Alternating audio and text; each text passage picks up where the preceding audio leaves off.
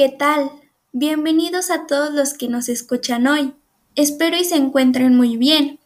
Yo soy Itzel Guadalupe Ramos García y hoy les hablaré de la gastrulación y neuralisión.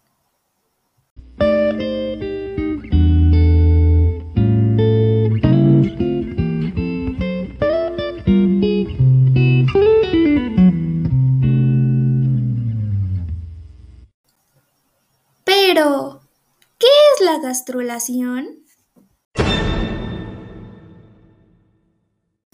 La gastrulación es una etapa del desarrollo embrionario que ocurre después de la formación del blastocito, es decir, después de la segmentación o división, y su propósito es formar la capa básica del embrión, que se podría llamar como capa germinal por lo tanto, en el blastocito es la parte del blastómero que comienza a dividirse hacia adentro, formando el agujero germinal.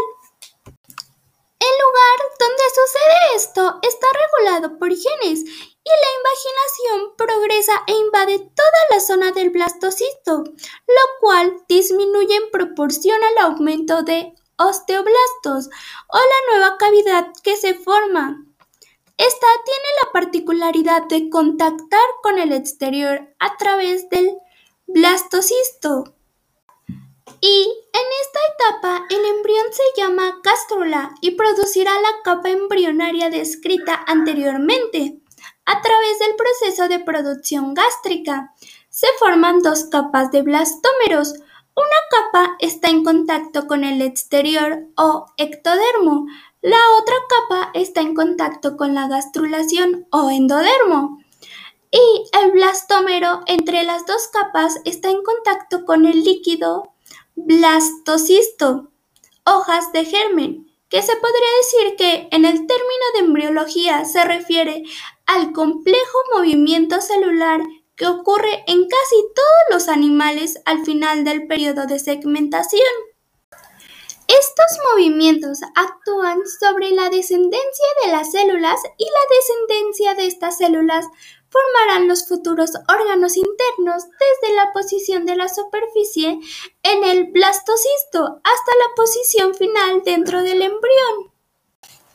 La etapa de tres capas es la que se desarrolla en la tercera semana de gestación. Son las tres capas germinales. Una capa germinal, también llamada Capa germinal. El germen o germen embrionario es un grupo de células que se forman durante el desarrollo de embriones animales y se originan a partir de tejidos adultos y órganos. Todos los animales que son más complejos que las esponjas producen de dos a tres capas principalmente de tejidos. Hay dos tipos de animales radialmente simétricos, llamados ectodermo y endodermo. Los animales con simetría bilateral tienen una tercera capa ubicada entre las dos primeras mesopas. La capa germinal se origina a partir de tejidos y órganos durante la organogénesis.